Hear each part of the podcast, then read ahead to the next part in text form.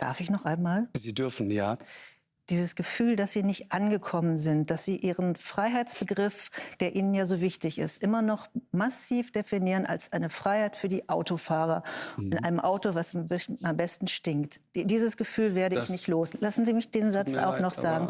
Dieses, dieses Freiheitsgefühl oder diese, dieser Begriff mhm. der Freiheit, der in Ihrer Partei ja wirklich, da, dafür stehen Sie, mhm. den haben Sie nach meinem Gefühl nicht modernisiert. Der ist nicht im 21. Jahrhundert angekommen. Denn Freiheit in einer Zeit, in der wir wissen, dass sich das Klima radikal ändert, muss schlicht und einfach anders definiert werden als Freiheit auf der linken Spur und ab. Ja, darf ich was dazu sagen? Also das ist, wie gesagt, das ist wieder eine Verallgemeinerung von der Frau. Ich meine, sie tut wieder diese alten Parolen, kein Tempolimit, linke Spur, wieder nur aufs Auto äh, äh, projizieren. Und Tempolimit hin oder her, ich meine, wenn wir ein Tempolimit einführen, warum diskutiert keiner darüber, dass wir ein Tempolimit bei Zügen einführen? Warum muss der IC mit 250, 300 km/h durch, durch Deutschland rasen? Er könnte ja auch mit 150 fahren. Das würde Massen an Strom sparen. Aber nein, es geht immer nur auf das Auto, Auto, Auto. Und das ist das, was die gute Frau, glaube ich, nicht verstanden hat. Mobilität ist alles. Fahrrad, Auto, Flugzeug, Bahn. So, und ganz, ganz wichtig, es ist mir aufgefallen, sie hat so argumentiert wieder genau aufs Automobil. Ja.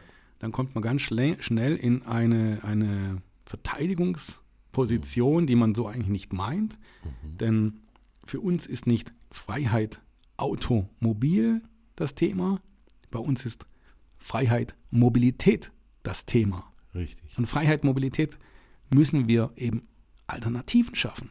Richtig. Und wenn es keine Alternativen gibt, kann man mir noch so viel von Lastenfahrrädern erzählen. Man kann mir noch so viel von zu Fuß geht alles besser erzählen. Da kann man mir so viele Ausreden machen und, und das funktioniert so nicht. Richtig. Und wer diesen Irrglauben, das, was, was manche Wähler von gewissen Parteien innerhalb Ballungszentren immer wieder denken, weil dort, also ich, ich wohne, wie du auch in Ostfedern, ja. wir sind relativ gut gestellt mit der Mobilität. Ja. Wir haben ÖPNV, wir haben Zug, wir haben äh, S-Bahn und das Automobil schafft uns auch noch Lösungen. Unser, unsere Ortschaft ist zerrissen aber mhm. und auch unsere Stadt hat die meisten äh, Pendelwege mit dem Automobil innerhalb der Stadt, weil die Mobilität nicht schlüssig ist. Ja. Und solange das nicht ist, kann man nicht erwarten, dass das Automobil weg ist. Richtig. Aber für uns gilt es Freiheit, Mobilität. Da genau. stehe ich wirklich dazu. Ja, ich, auch. ich möchte mich, ich, ich muss nicht Auto fahren. Mhm. Ich würde mir tatsächlich wünschen, da gibt es eine Mobilität, wo ich mich hinten reinhocke in ein Taxi, wo bezahlbar ist, wo ich äh, in ein Produkt reinsetze, wo mich irgendwo hintransportiert, wo ich sage, ich komme von A und B nach, von A nach B, aber es ist verlässlich, die Ankunftszeit. Ja. Mit dem Automobil kann ich es ungefähr abschätzen. Mhm. Ich nutze auch die Stadtbahn und auch die, die, den Zug. Aber da wird man doch mal vom Kopf gestoßen. Ja. Dann fährt die Bahn doch mal nicht. Ja, nicht pünktlich oder ja. streikt. Und das nächste ist, es muss relativ simpel sein. Das ja. ist meine Forderung einfach. Ich stehe vor dem Automat und muss mir überlegen, was muss ich jetzt zahlen? Wo sind die Knöpfe? Wo sind das? Die Bahn fährt schon weg, ja. Ich fahre nicht jeden Tag damit, weil ich nicht jeden Tag in die Richtung von Stuttgart muss. Ja. Wenn die Bahnen in alle Richtungen fahren würden, wäre das ein anderes Thema. Aber dann wäre die Umwelt ja wieder geschädigt, weil überall wären nun Schienen, Schienen über dem Boden. Also das ist doch eine Sackgasse, was die uns da verkaufen. Richtig. Ja, also, es ist sehr, sehr eine einzig, also eine Einbahnstraße, in die die reinschauen. Die sehen nur Bahn, E-Autos, das ist das, was sie sich jetzt festgelegt haben, das ist das, was sie möchten. Aber wie gesagt, man kann die Leute nicht zwingen, Fahrrad zu fahren oder zu laufen äh, manche wollen es einfach nicht. Und das ist die freie Entscheidung von jedem selber. Und das ist das, äh, wo man sagen kann, Leute lassen sich nichts verbieten. Und deswegen muss man einfach klimaneutrale Alternativen anbieten, Wasserstoff, E-Fuels und die Technologieoffenheit lassen, dass am Ende der Mensch, der Bürger entscheidet, mit was, was sich durchsetzt. Vielleicht gibt es ja beim E-Fuel plötzlich genauso wie bei der E-Mobilität einen Durchbruch und, und die effektive Effektivität wird noch besser und das günstiger. Man weiß okay. es nicht. Und natürlich eins, was ähm, die anderen, sage ich mal, mit mir ein Problem haben. Mir ist es egal, wenn einer mit, mit einem Porsche oder mit einem Ferrari durch Italien brettert, obwohl dort 100 ist und 180 fährt. Wenn er sich das leisten kann und vielleicht einen nachhaltigen Kraftstoff im Tank hat und er keinen gefährdet, so what? Ist es nicht mein Thema. Genau. Er hat dann eine, eine Strafe getan, er war zu schnell. Mhm. Das ist dann ein Raser Mhm. und den muss man dann verurteilen. Aber er ist jetzt kein Umweltsünder oder sonst was. Nein.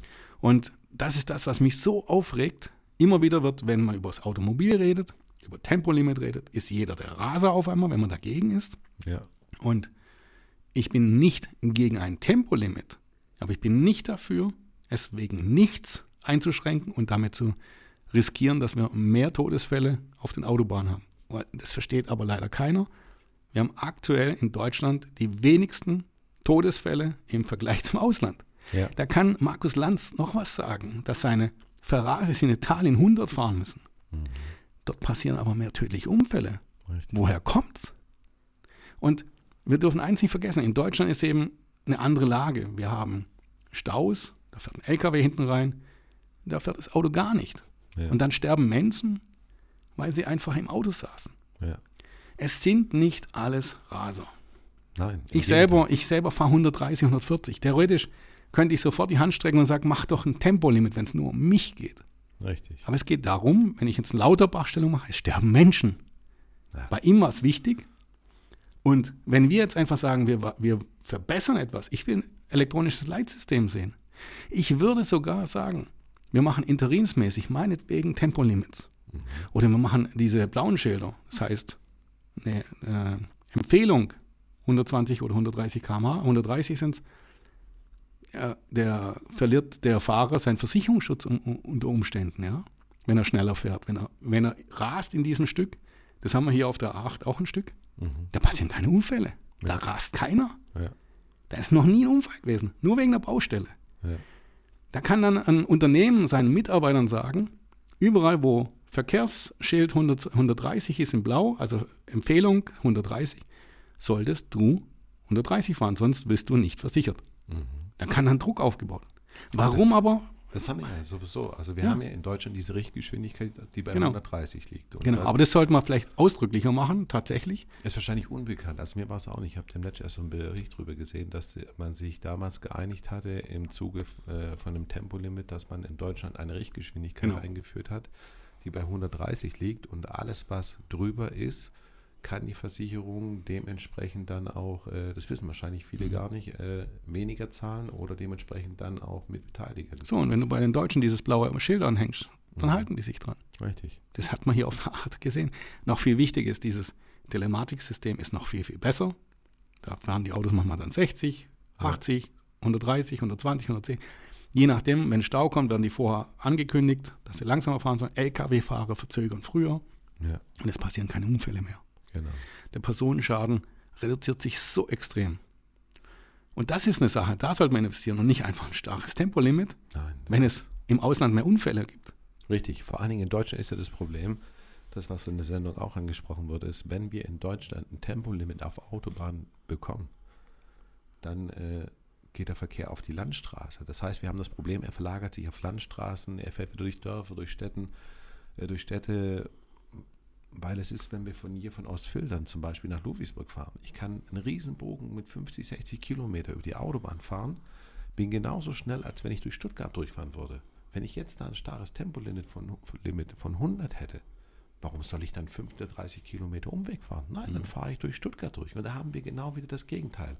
Und auf Landstraßen oder in Städten passieren doch deutlich mehr Unfälle. Und das Ja, ist eigentlich viel, das Problem. viel, viel, viel. Richtig. Und das Ja. ist äh, einfach gefährlicher.